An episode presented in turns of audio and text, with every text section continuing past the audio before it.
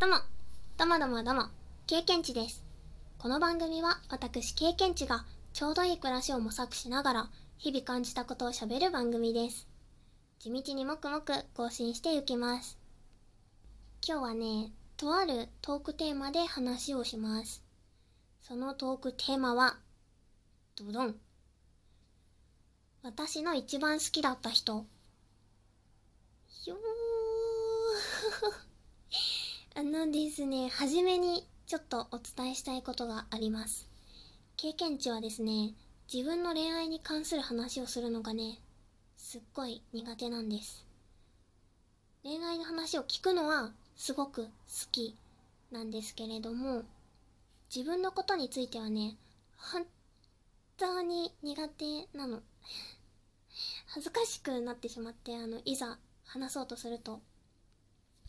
あとね、よく言われるのは、経験値って恋愛するの？とか、恋愛の話してって言われて、もにょもにょ話し始めると、いや、いや、やっぱり経験値のそういう話聞きたくない、想像したくないって言われたりするんですよ。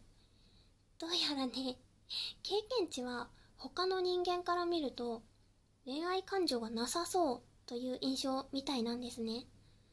確かにね、いろんな人の話を聞きたいっていう欲がすごいあって、どんどんどんどんいろんな人と知り合って話を聞いて、おー、そんな考え方があるんだってなって、そしてまたその知り合いから新しい知り合いが増えて話を聞くっていうのが面白くて好きなんですね。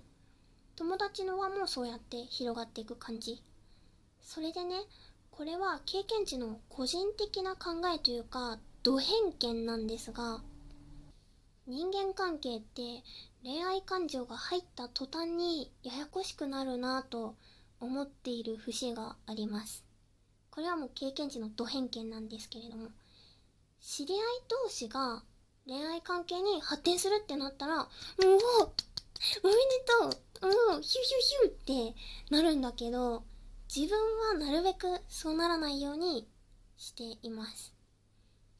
面白い考え方をする人の話を定期的に聞きたい。時期ごとに聞きたいと思っていて、その人がどのように過ごして、その時こういう風に思ったんだ。そして次はこういうことに興味があるんだよね、みたいな話を聞くのがすごく好き。人それぞれの世界を聞くのが好きなんですよね。なので、ややこしくなることなく、聞き続けたいから、ずっとフラットかなと。それで一度ね、ジェンダーレスな配信されてるよねって言っていただいたことがあって、それすごく嬉しかったんですよね。人間関係の距離感を体現できてたのかもと思って。まあ、ちょっとですね、テーマに入る前に、あれやこれやいろいろ喋ったんですが、つまりはね、先に言っておきます。そう、これが言いたかったんです。恋愛の話はしません。できません。ごめんなさい。ちょっと、こいつ笑いながら言ってるだろみたいな感じですよね。声色が。すみません。今回のテーマ、私の一番好きだった人については、かわいいかわいい弟の話をします。一番好きだった人というテーマからは外れていないので、最後までお聞きいただけますととっても嬉しいです。経験値にはですね、ちょっと年の離れた弟くんがいます。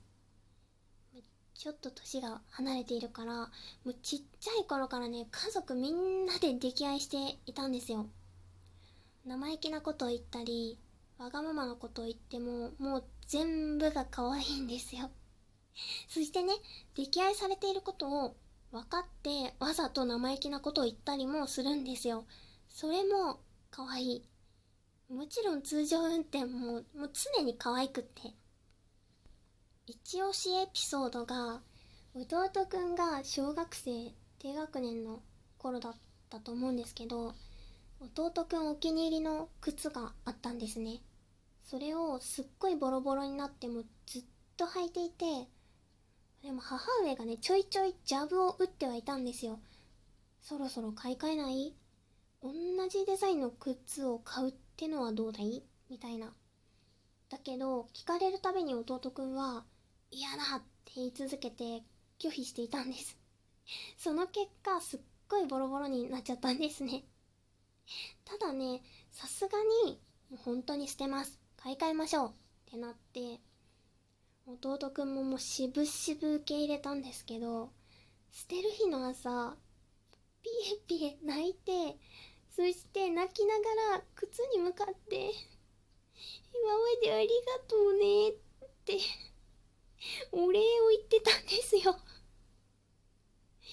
いや、もう、今思い出しても、本当にいつ思い出しても可愛すぎる。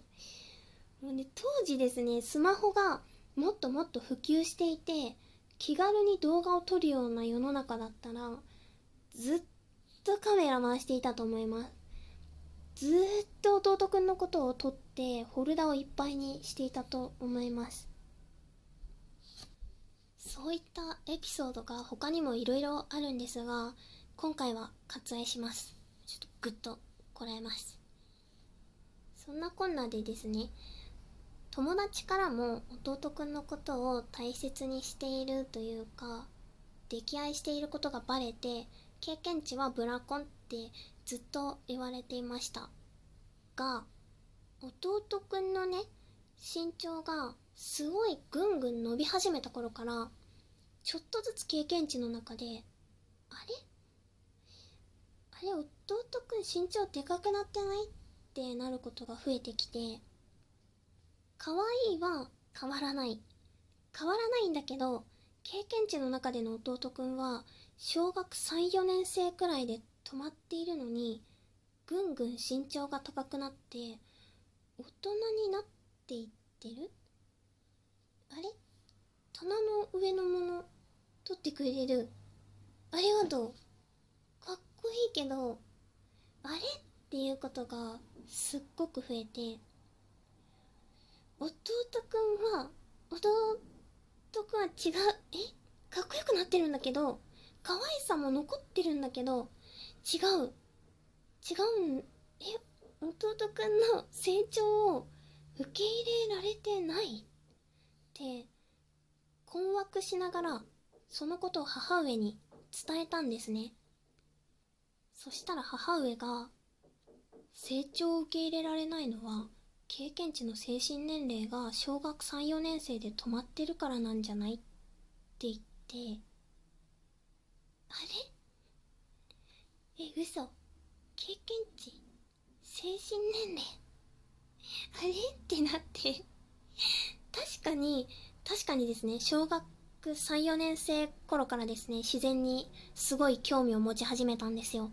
それからずっと 植物、植物、動物、自然、海、どんぐり、みたいな、風に生きてきていて、母上からの言葉がもうストンと腑に落ちて、それからは弟くんのことを年相応にかっこいいな、かわいいな、あ、こういう服似合うと思うなって、冷静にね、大人な距離感で見ることができるようになりました。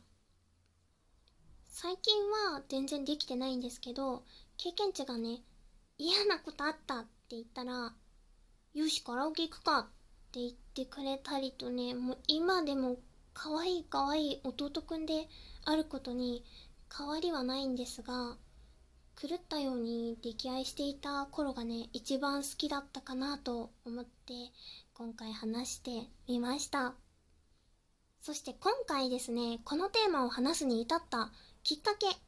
それはですね、ラジオトークにて番組、奥様ったらガンダムに似てらっしゃるのおでんさんによる企画、スペシャルウィークにありがたいことにトーク部門にてお声掛けいただきまして参加させていただきました。イベントの詳細については概要欄に記載するので、そちらをぜひチェギラ、チェギラ、チェギラしてみてください。トーク部門ではね、全14トーク上がるんですが、全部同じテーマ私の一番好きだった人です。そして、それぞれのトークでね、キーワードが発表されます。このキーワードを集めると、いいことがあるんだって。全部、全部聞こうな。それでは、お待たせしました。経験値の担当するキーワードは、アルファベットの t です。てーてーの t、t ですね。あ、それでね、あの、同じテーマでね、話を聞きたい人がいるんですよ。もぐもぐちゃんです。もぐもぐちゃんのことはね、いろんな呼び方してるんですよね、経験値。わたさーとか、チュルリンとか。ちょっとね、今から電話して聞いてみます。ブドゥドゥドゥドゥドゥ。ブドゥドゥドゥドゥドゥドゥ。あ、もしもし？もぐもぐちゃん？あれ？わたさん？